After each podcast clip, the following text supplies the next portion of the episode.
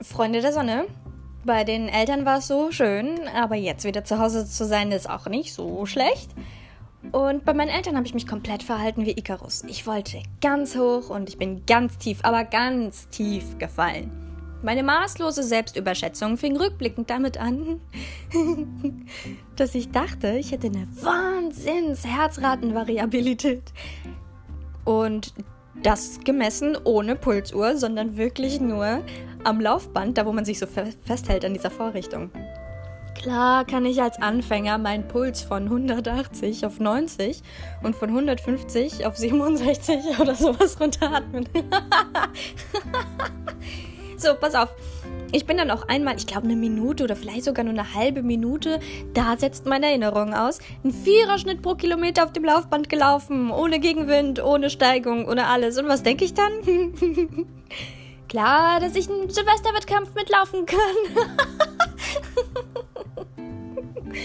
so, dann hatte ich aber solche Schmerzen an meiner Schwachstelle am Fuß und es zog sich etwas über die Wade hoch. Guess what? Die Achillessehne hat sich beschwert. Aber da sie den falschen ähm, Beschwerdeantrag abgegeben hat, habe ich das einfach mal überhört. Also bin ich am Morgen darauf gleich nach dem Aufstehen los in den Wald gelaufen, nach hier, nach dem 4 Kilometer Lauf und nach dem ähm, äh, Herzratenvariabilitätslauf ähm, bin ich aufgestanden, los in den Wald und bin sieben Kilometer gelaufen.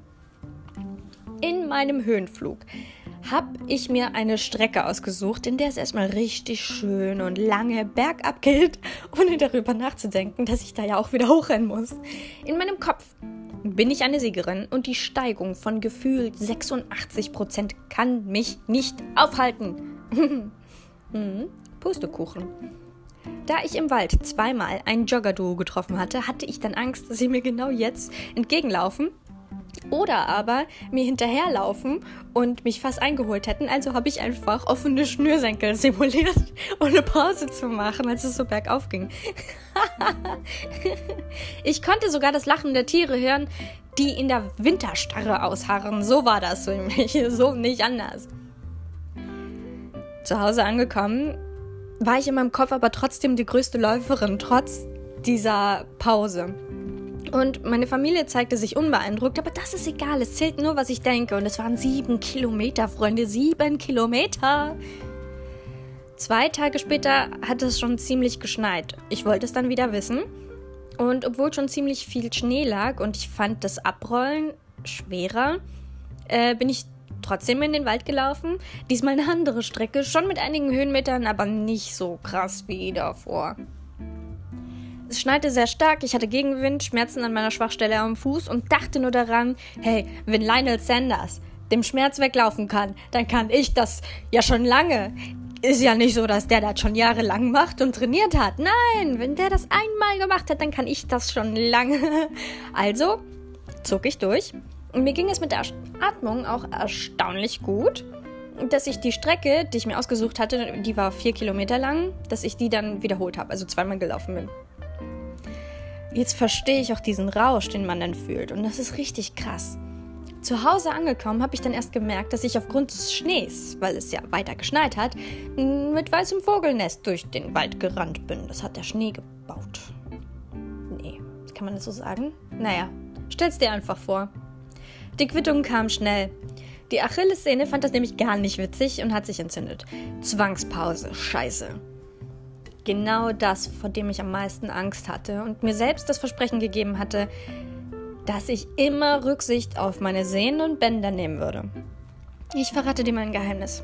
Selbstbewusstsein ist zwar ein Skill, den du lernen kannst, resultiert aber aus dem eingehaltenen Versprechen, die du dir selbst gibst. Wenn du dir schwörst, Du lässt es nicht mehr zu, dass dich jemand ausnutzt und es dann doch passiert, weil du es zugelassen hast, dann sinkt dein Selbstbewusstsein. Im Grunde also ganz simpel, wenn man sich nicht immer in diese unangenehmen Situationen bringen müsste, wo man das dann beweisen muss. So, ich verrate dir mein Gewicht, weil das hier auch bestimmt irgendjemanden interessiert. Also, mein Startgewicht vor dem Sport waren 55 Kilo und damit war ich schwerer als meine Mutter. Nach drei Wochen Sport habe ich mich spaßeshalber auf die Waage im Fitnessstudio gestellt, weil ich zu Hause keine Waage habe und auch nicht brauche. ich war irgendwie irritiert. Ähm, wir wissen ja alle, dass Muskeln schwerer sind als Fett. Und ich hatte zu dem Zeitpunkt, ich glaube, das war Woche 3, ähm, ja, Sportwoche 3, da war ich irritiert, weil ich zu diesem Zeitpunkt einfach super viel Krafttraining gemacht habe und trotzdem zwei Kilo abgenommen hatte. Also, ich will mich da jetzt nicht weiter beschweren. Und zu Hause bei meinen Eltern äh, einen Tag vor Abreise habe ich mich dann wieder auf die Waage gestellt und da stand dann 57 Kilo. Also mein Verdacht ist ja, dass die Waage verstellt war und damit ist das Thema auch abgehakt. Zu Hause angekommen, in der Welt der Manager, Banker, Overachiever, bin ich in ein richtig krasses Loch gefallen. Also auch ich bin nicht jeden Tag motiviert, fokussiert, ähm, High Life. nee, nicht jeden Tag. Ähm, ich habe weder meine bisherige Morgen- noch Abendroutine eingehalten, die ich hatte, bevor ich zu meinen Eltern gefahren bin.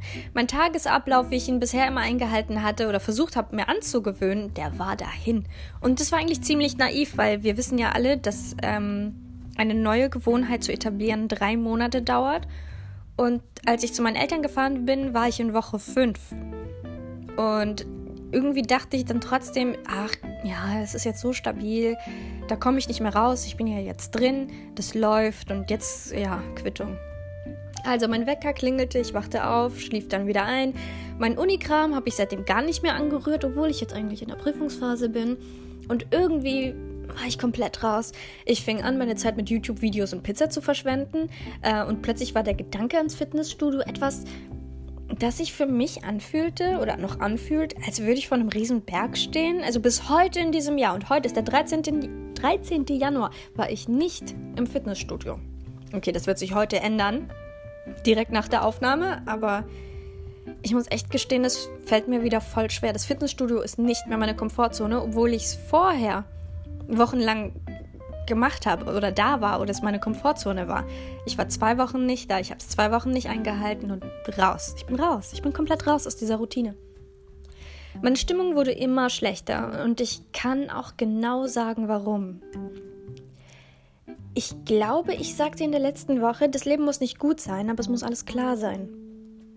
Mm, dieses Jahr sind einfach noch einige Dinge unklar. Ich überlege zum Beispiel, ob ich einen Smart Trainer investieren soll.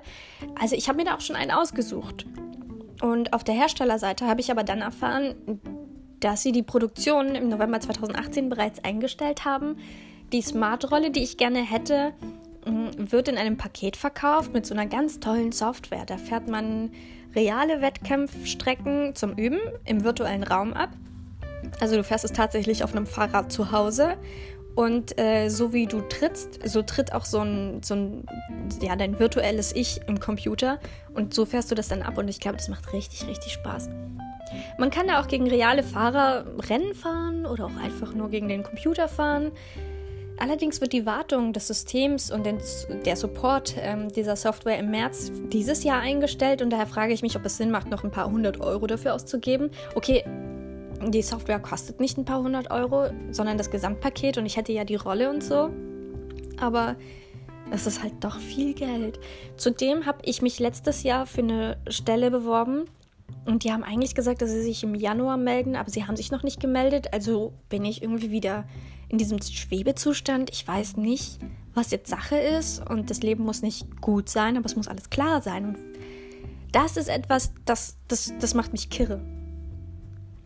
Also da sind noch einige andere Dinge in meinem Leben unklar. Und wenn es einfach zu viele Baustellen gibt und man dann einfach, oder ich den Fokus verliere, dann passiert nämlich genau sowas, dass ich dann naja, weil ich auch sowieso aus meiner Routine raus bin, in so ein Loch falle.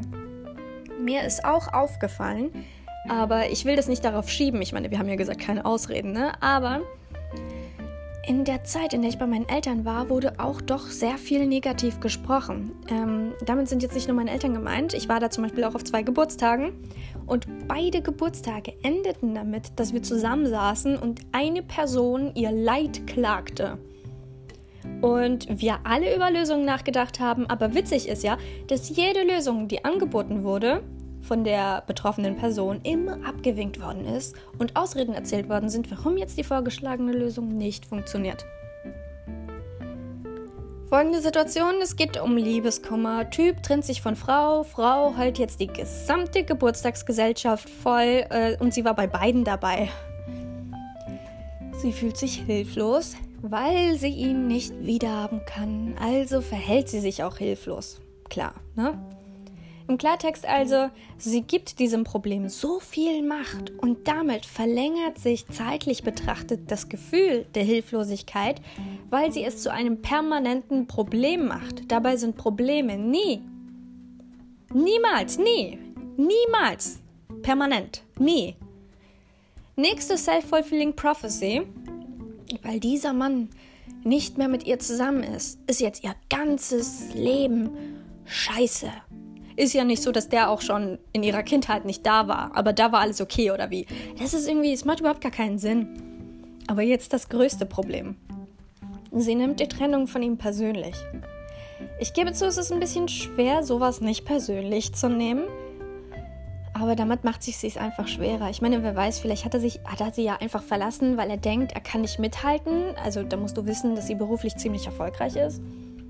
Oder vielleicht war ja nicht mal sie das Problem, sondern er. Vielleicht hat er andere Prioritäten und gemerkt, dass es keine Zukunft hat, weil er als chinesischer Reisbauer nach Taiwan auswandern möchte und da einsam leben möchte und deswegen hat er sich lieber früher als später getrennt.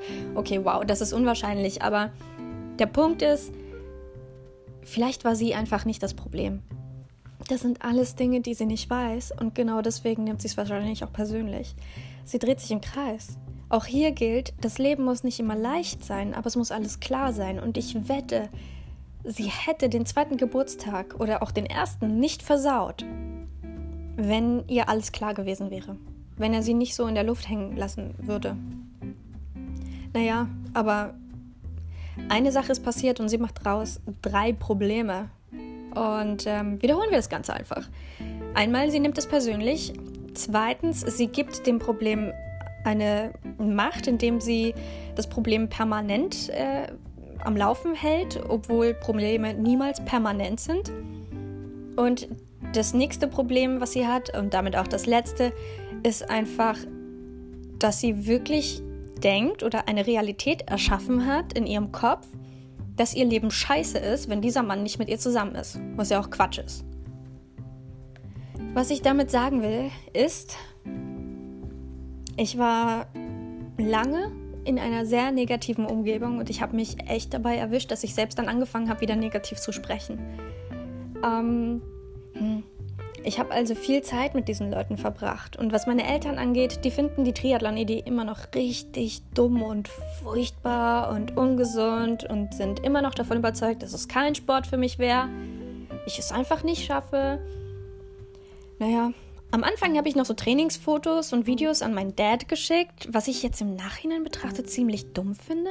Also jetzt mal abgesehen davon, dass ich mich wieder in diese Situation des zwölfjährigen Mädchens gebracht habe, die einfach nur hören wollte, dass ihr Vater stolz auf sie ist, was niemals, niemals, nie passieren wird. Niemals. Ich meine, er ist stolz, ich weiß, aber er würde mir das niemals sagen. Never. Ich glaube, bei meinen Eltern ist es salopp gesagt ähm, so, dass sie Angst davor haben, dass wenn ich zu erfolgreich werde oder überhaupt erfolgreich werde, also und jetzt kommt das salopp gesagte, dass sie Angst davor haben, dass ich mich dann einfach nicht mehr melde, anrufe oder vorbeikomme. So salopp gesagt. Wer weiß, vielleicht sind sie auch einfach nur alt. Dieser berüchtigte Altersstarrsinn setzt sich durch. Für mich heißt das jetzt nur eins, ich werde bezüglich des Sports nichts mehr erzählen und nichts mehr schicken oder filmen oder wie auch immer. Im Juli gibt es einen Volkstriathlon, bei dem ich teilnehmen möchte. Der findet einen Tag nach meinem Geburtstag statt und ähm, das wären noch sechs Monate. I'm in. Mal sehen, was sie dann zur Medaille sagen weil sie einfach nicht wissen, dass jeder, der durchs Ziel rennt, eine Medaille kriegt. In deren Köpfen ist es halt noch so, dass nur die Besten, die auf dem Treppchen waren, eine Medaille kriegen. Und ich bin echt gespannt. Also ich werde sie da auch nicht aufklären. also gedanklich mh, mm, bin ich einige Erfolgsleute in meiner Umgebung durchgegangen und mir ist aufgefallen, dass die nie erzählt haben, dass sie etwas Bestimmtes vorhatten. Also sie haben irgendwann beiläufig erzählt, dass sie gerade promovieren oder eine neue tolle Stelle haben, aber nie im Vornherein angekündigt. dass sie jetzt nach einer Stelle suchen oder promovieren wollten. Sie haben es einfach durchgezogen und nur mit der Ernte, aber nie mit den Plänen geredet. Und ich meine wirklich nicht geprahlt, sondern einfach wirklich nur beiläufig erzählt. Daher lautet jetzt meine Devise Show but don't tell. In diesem Sinne, wenn du mir, also wenn du dir meinen Instagram-Auftritt anschaust, da habe ich auch erst keine richtigen Bilder hochgeladen. Jetzt in der Prüfungszeit ist das sowieso ein bisschen complicated. Und natürlich hat es dann auch keine Klicks und keine Follower generiert. Klar. Also habe ich dann einfach ein Video von mir hochgeladen, wie ich barfuß im Schnee laufe. Hashtag Immunsystem stärken. Mhm, aber damit habe ich ein ganz neues Publikum generiert, nämlich Fußfetischisten. Das hätte ich eigentlich, hätte ich das von vornherein erahnen können. Naja. Anyway, es werden jetzt mehr Bilder kommen, aber in der Prüfungsphase ist das nicht so easy. Daher bitte ich einfach um Geduld. Okay. Also dann, mach's gut.